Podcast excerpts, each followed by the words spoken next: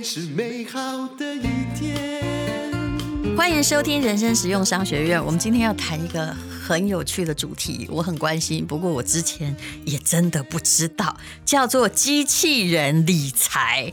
哇哦！前不久我才知道机器人比我会泡咖啡，现在机器人比我会理财，到底是发生了什么事？当然，机器人也还是按照人的设定的某些程式跟原则在操纵。我们今天请到的是中租基金平台的副总经理苏浩毅来给我们解释什么叫做机器人理财，它可以帮助你什么？浩毅你好，你好，院长好，各位听众大家好。哎呀，这样讲又真不敢当了哈，因为最近我。那个很怕那个台大 EMBA 的院长哦，都就看到我都不讲话，因为我们在僭僭越称院长哦，僭越院长，OK OK。好，我们来讲机器人理财好了，是这是我刚刚听到的新概念，你能为大家介绍一下吗？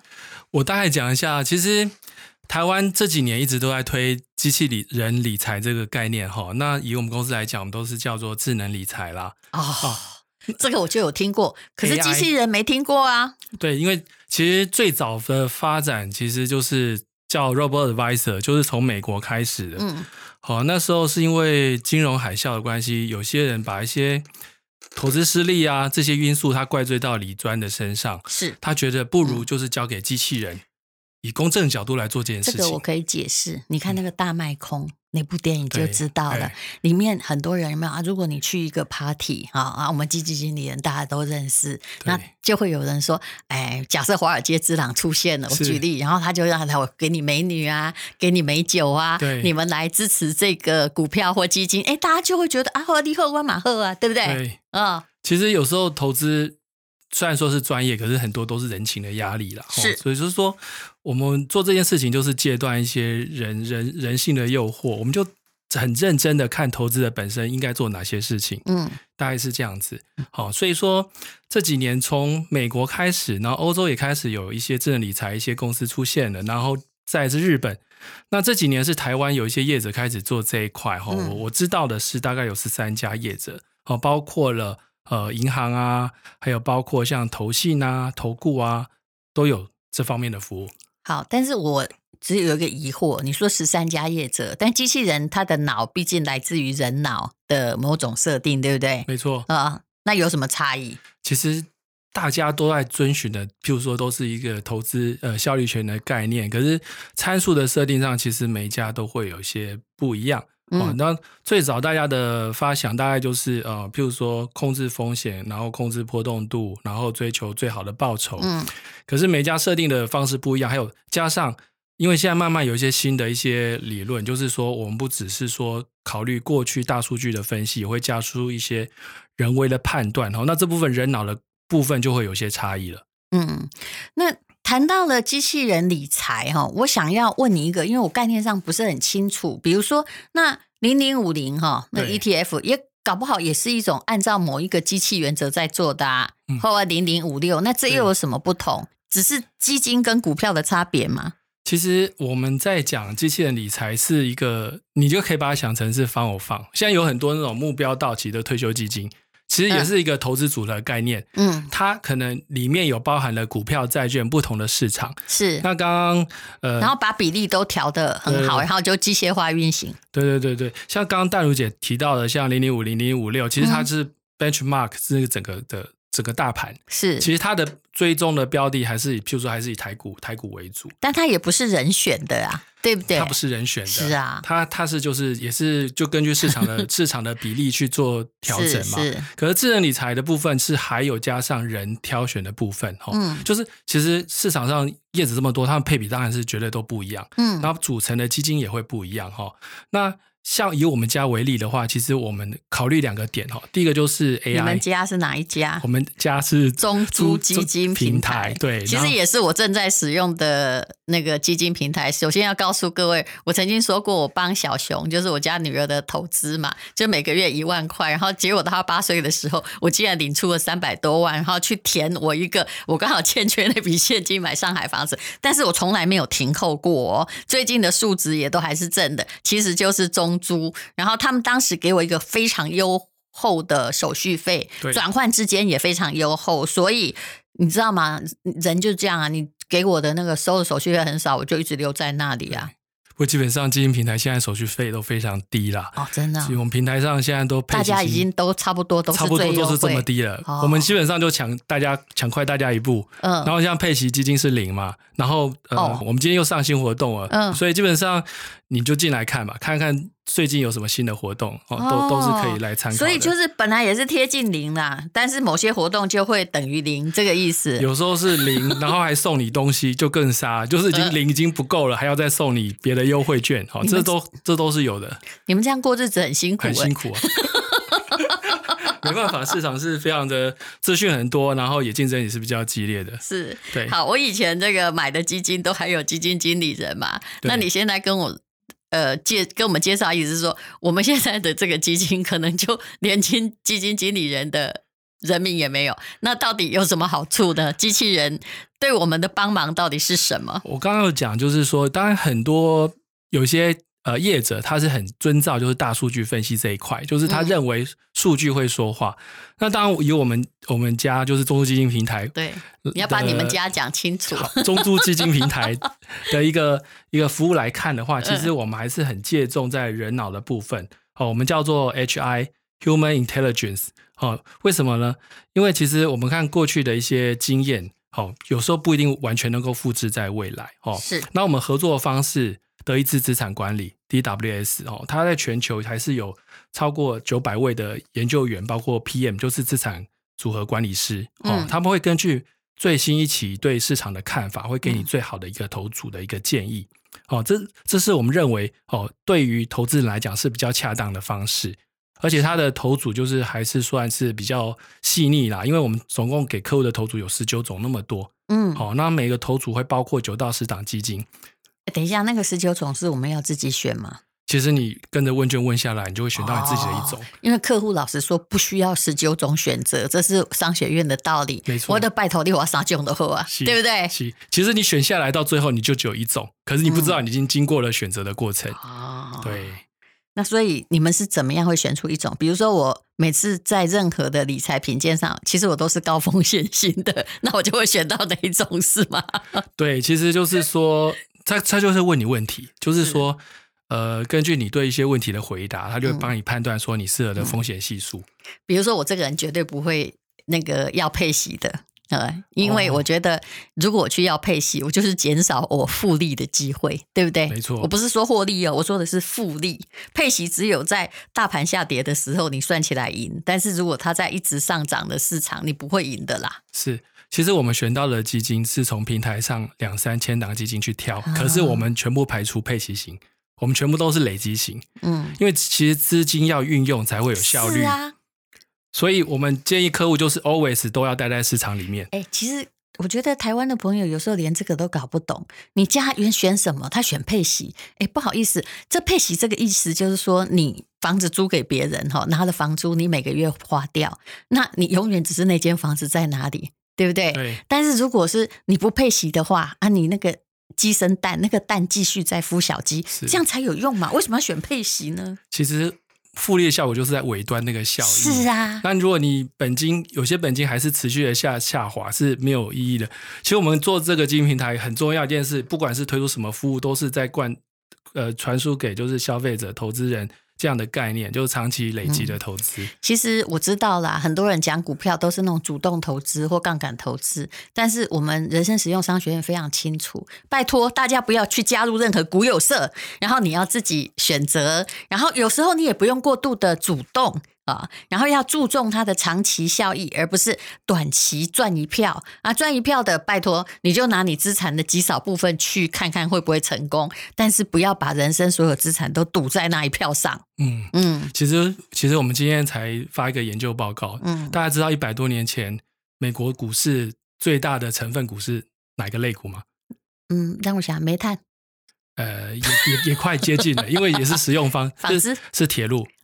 超过六成都是铁路，可是你看现在铁路股在成分股里面都看不到，现在就科技股，可是以前是没有科技股，所以市场是会一直变化的。对，所以我们的概概念就是每一季提供再平衡，就是给大家最新的投资组合建议，根据丢息啦，其实简单讲就是就是跟你们买青菜水果都要丢西就丢。好，你刚刚说嘛，那比如说以你们中租基金平台为例的话，哈，呃，是 H I 加上 A I 啦，哈，讲就是人类的智慧再加上那个大数据，大数据的智慧。你们这个平台到底怎么念呢、啊、？W I S O G O，SOGO 大家都很熟啦，但你们怎么念呢？我们叫 Wise Go。哦，Wise Go。那为什么叫 Wise Go？因为德国其实有这套系统是给。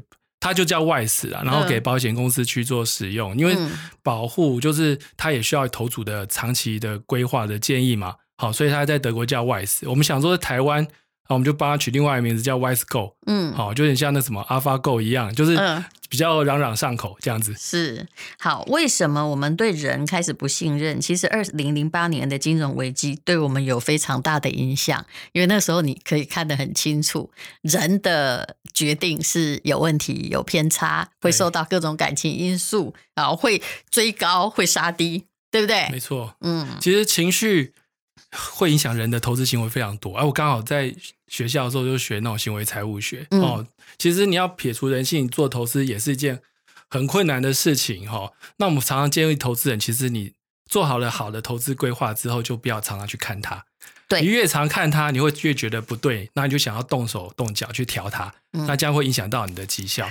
其实，因为我自己在那个中租基金平台哦，我是说我们家小孩一个月一万，但是到他八岁的时候，真的总共你一算就知道，连压岁钱投不到一百出头嘛。但我领回了三百多万，然后我是停利，哎，那时候停的也对，因为我主要的放在大中华区，而当时上证涨得很高了，对啊，那么大概是三年多前，然后我都没有停扣。但是就是继续，但是我有把获利的领出来。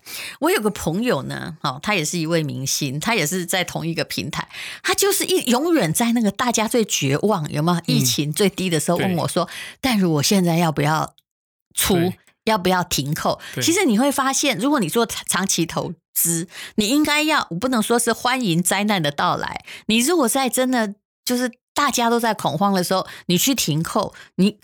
过了一两年，肯定发现自己是笨蛋，嗯，对不对？嗯、这应该是呃，AI 也算得出来的。对，克服情绪这件事情就是难，因为一般人就是跌了你不敢接，哦，涨了你又不敢追，嗯、那你 always 就没有进场的机会。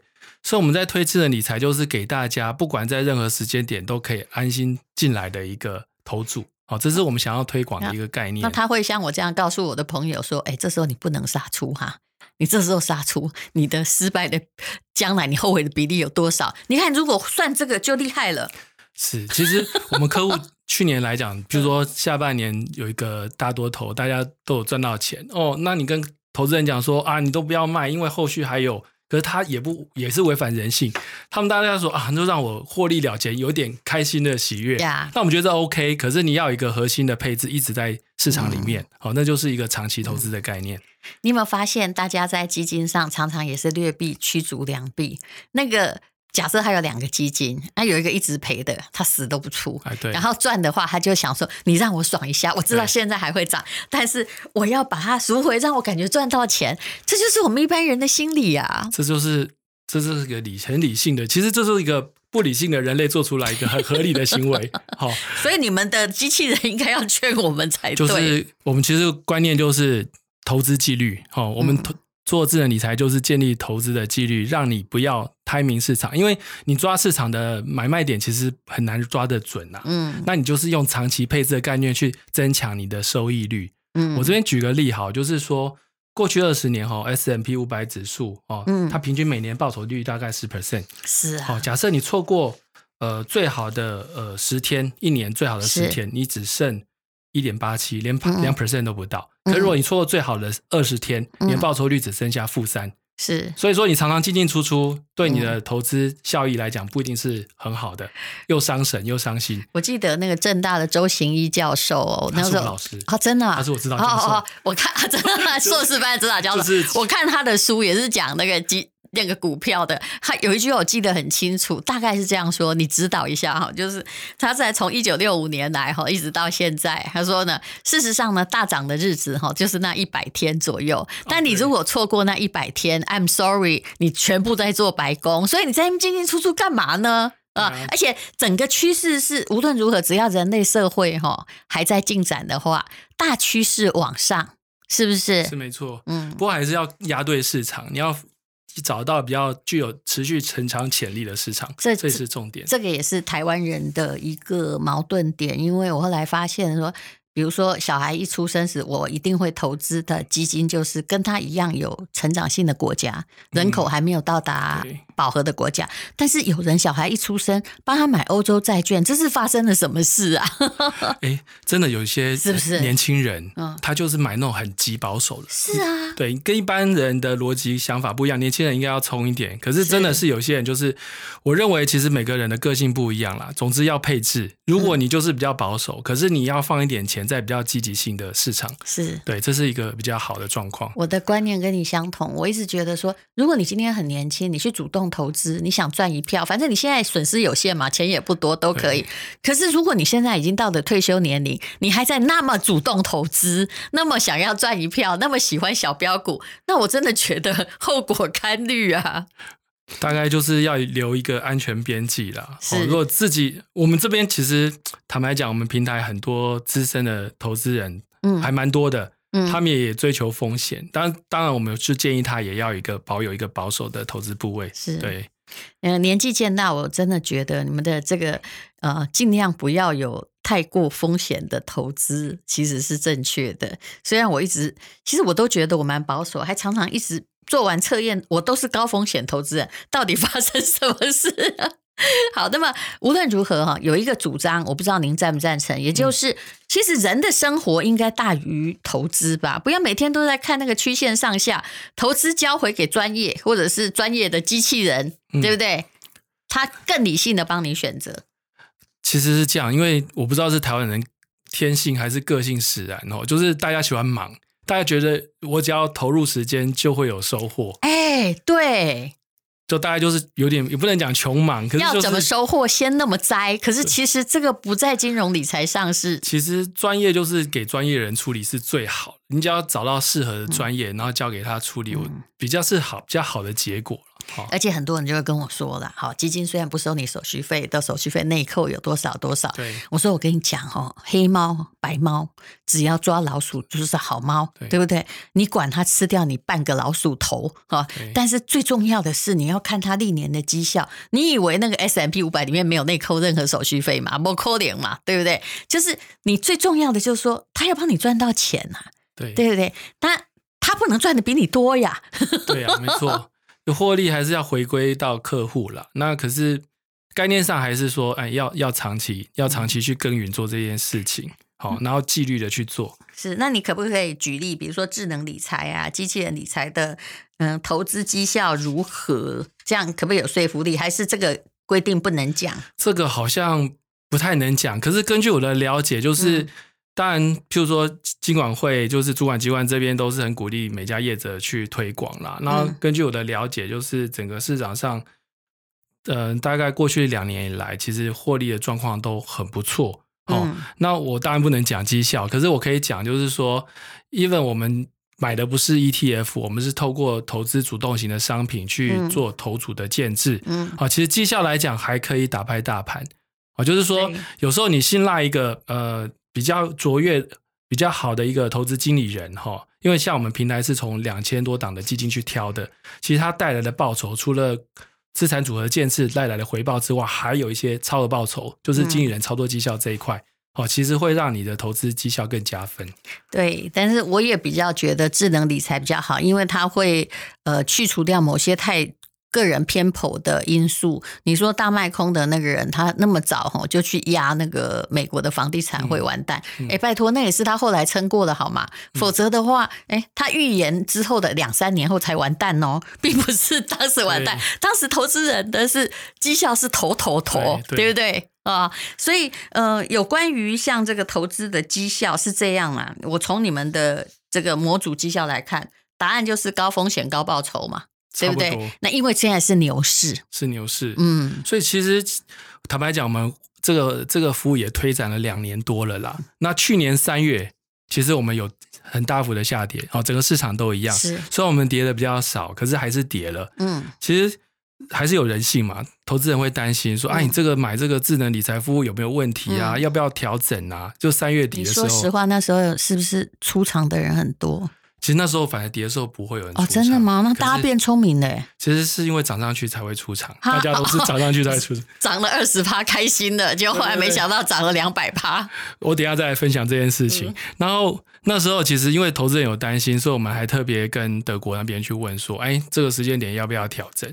嗯，好。可是因为短期因素就是让短期的解决嘛，短期修正其实它会得到一个填补。所以其实德国那边是不建议说，哎，我们这时候需要做任何调整，嗯、就是一样交给纪律投资，就是长呃这个机械理财这个部分，不需要做任何更动。嗯、那果然结果还是好的。那刚刚主持人有提到，就是说，哦，是不是就是有获利就会出场哦？其实这就是台湾一个投资的状况。是我们平台经营的确有这样的情况。当我们智能理财，其实有很多投资人，他只要获利，真的大概就是两成，他就要离开。不是那个是很多基金专家教的，我一向不赞成。对，那很多基金的那个有没有？我大概知道是哪些人，他就说，哇，两成就应该出场，没错，怎么能够遵循这么硬性的那个？搞不好那时候市场还在起跑期啊！是，其实刚刚我讲就是说，你可能离开，就刚好这段时间又一个上大幅的上涨，你就错失了。嗯，我们的客户最多有离开过四次，就是还会再回来。嗯，就同一个头组买四次，可是它就是不是一直进进出出。嗯，其实我们比较建议就是说长长期的持有了，这会影响到你的绩效。是，但通常我会采取的就是，如果你真的看坏，你就停。停利啊、呃，你就这个呃，就是有时候你可以停利不停扣啦，或停损不停扣。对，好，当然现在没有人愿意停损的啦哈。我们我们都会有一个就是低档加码，你在定期定额，你高档可以出脱一些持股，嗯、可是你还是要持续的续扣，这是我们比较推广的概念。对，我去年三月的时候有帮我家小孩这个。低档加码一倍，我到现在还觉得这是一个明智的决定。虽然它的一倍也不是很多啦，觉得加太少，不要这样，搞不好还会再跌。再跌，所以人要知足常乐，分分批布局了。好，那么请问哈，现在到底是多小就可以进行这个机器人的投资？我们现在做的一个门槛其实非常低，因为我们公司就是强调我们是全民基金平台哈，嗯、所以我们的门槛是三万元起。哦，其实当初我们在设定，因为你知道我们是跟等下三万元是每个月三万哦，没有没有，单笔一次就三万，每后面不用，就是看你有余力，然后有闲余的资金的时候就可以随时。那你不可以让像我这个也是我的那个投资方式是每个月五号扣我一笔钱。可以吗？就前面三万，然后后面每个月扣个几千，这样不行？不行，因为我我这边呃稍微补充一下，就是说，因为我每次进来都是建立一个投组。我刚刚讲说三万元要建立一个九到十档基金的投组，嗯，那你知道我们最小的一个投资比例哈，就假设买档基金最小会低到大概一一 percent，哦，就是说德国人做事很盯紧呐，他做的很细腻，这也是规定的啦，哦。啊，这不是规定，因为其实很多家，譬如说他可能只投五五档基金、七档基金，可是很分散、很平均。对。可是我们会权重会大小差很多，好，我们最小的权重有时候最小才零点五 percent。嗯。那你换算回来，好，我们的你花三万块，零点五 percent 就是一百五十块。好，其实门槛很低很低。不过其实你这样解释，消费者不会太懂啦。反正总而言之，总而言之就是。要三万，对不对？三万。那如果我真的想要每个月哈开心的，就是平稳的定期定额的投这个 Wisgo。Wise Go, Wise Go, Wise Go, 那就是每个月三万啊，或者是你就直接把沙班坑掉啊，你都不要再加码也可以，嗯、对不对？对，尤其是在那个你如果发现熔断的时候，你就给他在那个投三万，我基本上觉得那好像在钓鱼一样，没多久一定会看到成果。我我经验分享一下，就是我们推行这个服务已经两年了哈，其实。一开始放三万、五万、十万进来人，其实最后都放在一百万左右，都超过百万，而且大部分都是很有投资经验的人在做这个事情，因为他发现他他可能自己本身投资就赚钱，可是他看这个服务之后，他愿意再加码。其实从去年有一些市场的调查，也是可以看到这样的现象，反而就是说，当你譬如说有接受更多的知识的人，或者是薪资的人，或者是说你过去投资绩效比较卓越的人，你会比较容易去接受智能理财服务。对，我也觉得，其实我比较相信机器人啊，跟人比起来，尤其机器人它是根据 某一些理性原则在进行它的投资的策略的。对，对嗯、好，那呃。还有什么要告诉我们的啊？我突然发现说，哎，有个题目叫做“我很不服输，我想要跟机器人理财一较高下，可以吗？”我基本上很不建议这种行为。其实 何必的？大家真的，其实因为台湾人其实就觉得我自己超最厉害哦。那坦白讲，我们平台就是一个基金平台，就是一个百货公司嘛。所以说，你要进来想要买自己要买的基金也可以，或者是说我们有一些主题性的投资，比如说最近比较红的。ESG 啊，新能源啊，嗯、还有通膨，嗯、我们如何应对通膨？嗯、通膨对策的一个投组基金，啊、什么什么东西会可以应对通膨？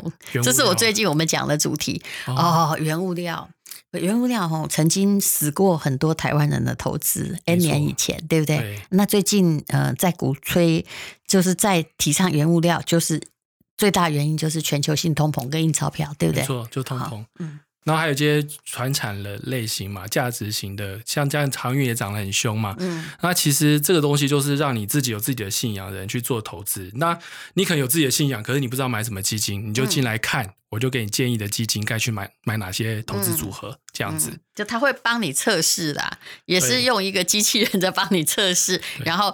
呃，发现你的需要与你个人的投资习惯在哪里？没错，因为大家可能会有选择障碍的，因为毕竟我们有带两三千档基金，我就给你比较好的一个投资选择，这样子。嗯，好，那么呃，既然那个中租平台都来了嘛，对不对？哦，对，我们也是中租基金平台，我是十几年的客户哦。嗯，那么为了要让大家赢在起跑点哦，现在有线上开户。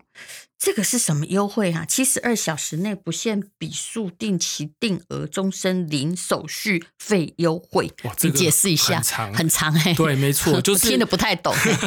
你呃，各位听众哈，就是你开完户之后，嗯、给三天黄金三天的时间，欸、让你无限笔的设定你的定期定额。嗯，那你设定这个定期定额，终身都不用付手续费。所以当你谋定而后动啊，就是你对什么？基金对什么市场有兴趣？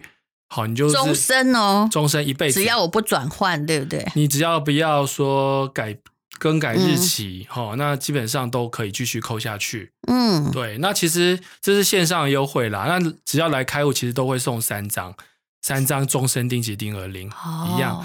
那但是就是这个就比我们老客户的优惠更好呢。哈，哎，现在没办法，竞争太激烈。还有就是不定期都有一些优惠活动，其实大家都可以进来看。我觉得这差很多，而且你刚刚讲的那个呃，WISEGO 有没有？它就比如最低是三万嘛，但是基金可以，你如果选单笔的话，最低扣款是多少？小资最低是一千。你看以前我们还要三千，那现在一千就可以了。五千、三千、一千一直调下来。嗯，对，现在门槛都很低啊。是我还是继续劝大家，第一不要选配息。我个人呢，哈，跟你们无关。那因为它这样就没有复利效果。第二呢，不管它涨或跌，不要过度的关心。